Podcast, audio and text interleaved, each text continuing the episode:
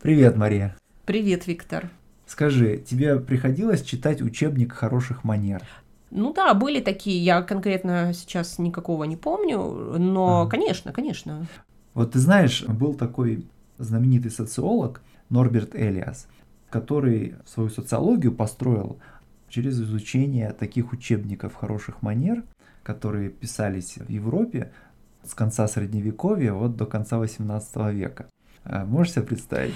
Слушай, ну это очень интересно, потому что сами по себе эти учебники, они mm-hmm. появились, ведь их не было mm-hmm. до какого-то определенного mm-hmm. момента, а потом они появились. Mm-hmm. А до этого не шла речь о хороших манерах, ну, да. да? Да, и это вот э, появление, оно связано с чем? Вот с изменением роли насилия в обществе, да, вот исходной точкой для Элиаса является раннее средневековье, когда ну, мало того, что нет хороших манер, но на самом деле люди очень часто ведут себя очень ну, насильственно по отношению. Ну, ты имеешь в виду физическое насилие да. Э, вполне присутствует в ежедневности. Да. Э, в каждый каждый день, да, это насилие является частью жизни. Да, конечно. В отличие от нашего общества, от, да? Да, от современного общества, где люди ведут себя вежливо, не, да? По крайней мере, не дерутся на да. улице, да, и, или там, допустим, ну, в семье есть все равно насилие, да, да но конечно. это то, что мы считаем недопустимым, Конечно, да? да. Вот, а в ту эпоху, да, раннего средневековья,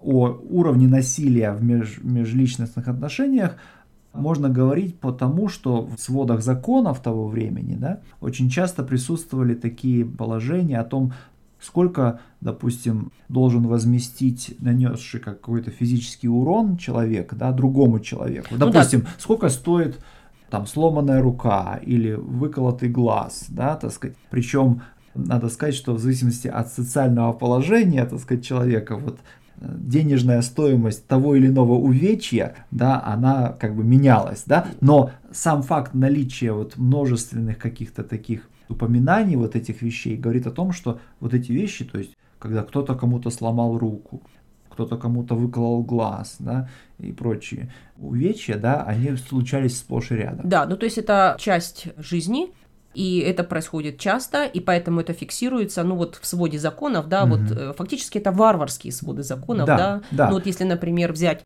франков, да, угу. то это солическая правда, да. И там, да, написано, что, значит, за такое-то насилие, угу. значит, следует такое. И получается, что нос, скажем, более угу. знатного варвара стоит больше, больше, чем нос э, простолюдина, конечно, да, безусловно, да. да. Вот. Ну, а в какой-то момент, опять же, вот где-то в 15 веке, да, появляются те самые учебники хороших манер, которые свидетельствуют о том, что люди постепенно вот становятся более как бы вежливыми. Ну да? да, дело в том, что в учебниках в этих уже не сказано что нельзя там отрывать руку или ногу, mm-hmm. а здесь уже речь идет о том, как себя вести со столом. Но я не mm-hmm. знаю, я знаю, вот, допустим, там не сморкаться в занавеске. Да, да, или в скатерть. Скатерть. В скатерть. Руки грязные не вытирать об скатерть. Что ну, означает, да. что это присутствовало и, в общем-то, наверное, mm-hmm. сплошь и рядом. Поэтому в правилах было записано, что это не нужно делать. Да, то есть по тому, что запрещается, мы можем судить о том, что на самом деле часто происходило. Да? Угу. И вот Элиас, читая эти учебники хороших манер, заметил, да, что, допустим, для ранних учебников такого рода там существуют такие как бы там запреты, как не мочиться в занавеску, например, да? То есть это означает, что были такие случаи, когда человек подходит к шторе? Ну да, надо и... вспомнить, конечно, что туалетов как таковых не было, в том числе и во дворцах не было туалетов, да, то есть понятно, что люди... Были горшки. Горшки, да, да, ночные горшки были, но ты же понимаешь, что они есть в спальне ночные горшки, а вот значит в столовых и гостиных там и прочих, так сказать, помещениях их нету. Слушай, но мне это напоминает, э, вот знаешь, какие-то детские рассказы про маленьких собачек, да. когда маленькие собачки писают на ковер, потому что понимают, что это незаметно. Ну да. Да, примерно так. Вот. А вот в более поздних учебниках хороших манер уже вот таких как бы запретов нету, а есть просто, ну вот, предписание, допустим, там, не ковырять в зубах, да, после еды, да, или там не икать, или, допустим, икать как-то изящно, да, угу. а, вот. То есть это говорит о том, что по прошествии нескольких столетий э, нравы становятся более рафинированными, да, и другими словами имеет место вот какой-то такой процесс цивилизации. Люди становятся все более и более цивилизованными и культурными. И, кстати, главная работа Норберта Эллиса так и называется «О процессе цивилизации». Угу. То есть мы видим, что манеры становятся более изысканными, угу. мы по отношению, мы в смысле люди, угу по отношению друг к другу становимся более вежливыми угу. и решаем значит, угу. какие-то вопросы уже не кулаками, да. а при помощи каких-то манер, да, да. более сложным образом. Да, но тут, тут интересно как бы причина, почему это изменение происходит. И Элиас говорит о том, что происходит централизация политической власти, да, то есть королевская власть из чисто символического какого-то института превращается в реальный центр принятия решений. Да? Это очень интересно, как это связано. Это связано очень интересно, действительно, потому что вот э, в какой-то момент король утверждает свое право монополию, так сказать, на насилие. Мы это видим, в частности, в запрете на дуэли. Да, вот ага. когда короли начинают запрещать дворянам дуэли, это значит, что они говорят, что отныне право на насилие есть только у королевской власти. Право убивать своих подданных да. есть у короля. Только у короля. А они да? друг друга не должны убивать. Не должны убивать, совершенно верно. Вот. И как только у короля возникает возможность вот это право, эту монополию на насилие утвердить, да, люди начинают становиться все более и более расчетливыми. Они все более и более начинают думать о последствиях своих действий.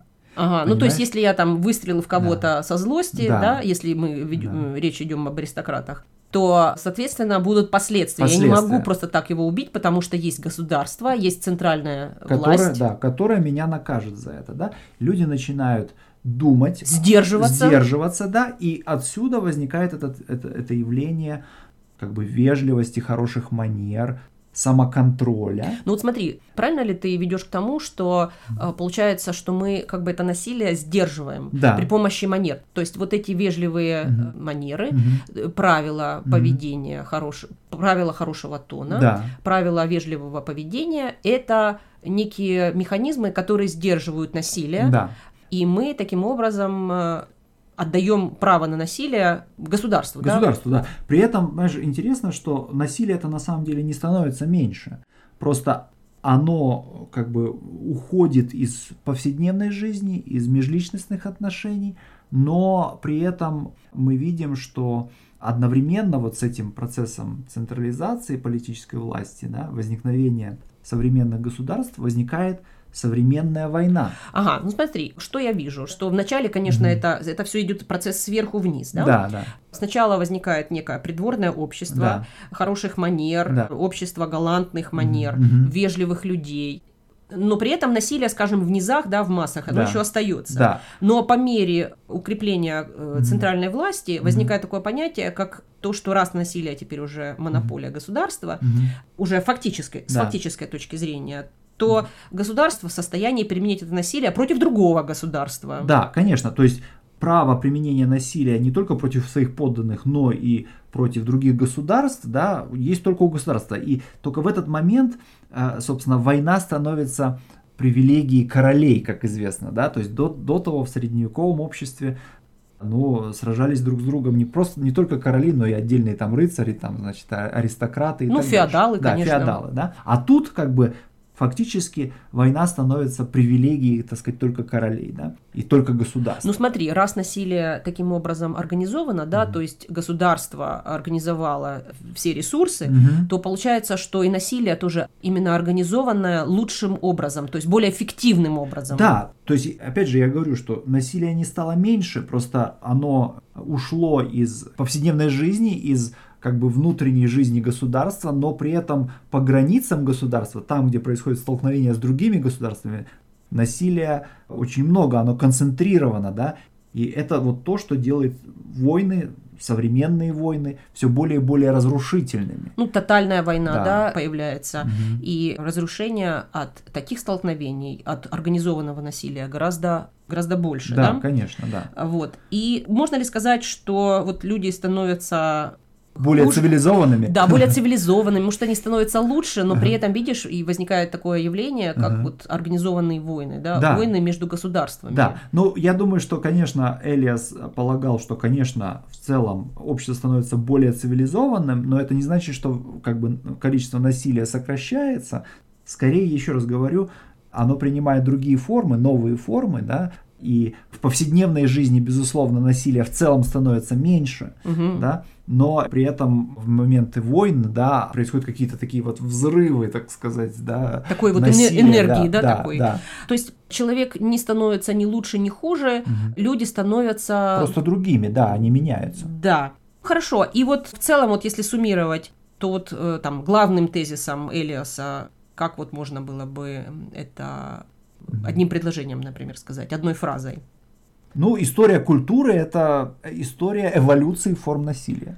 То есть насилие меняется, формы насилия меняются, Да. но насилие а, остается. Да. Ну, Это интересный вывод. Очень важная часть, так сказать, того, что такое человек, да, и, наверное, было бы утопией вот думать, что насилие можно вообще полностью преодолеть, да, Мгм. скорее как бы речь идет о том, чтобы как бы как-то все-таки его контролировать. Но это с точки зрения Элиаса, Элиаса, Норберта безусловно. Элиаса, который фактически прожил, да, Ага. он был современником 20 века. Да, и более того, он был э, евреем, э, родившимся в Германии, да, обучавшимся философии, социологии в разных немецких университетах, человек, которому пришлось эмигрировать из Германии а, после прихода Гитлера к власти, человек, э, чьи родители пострадали от Холокоста, мать его погибла в Аушвице, да, то есть человек, для которого насилие было не неким а, каким-то вот э, таким умозрительным предметом, а то, что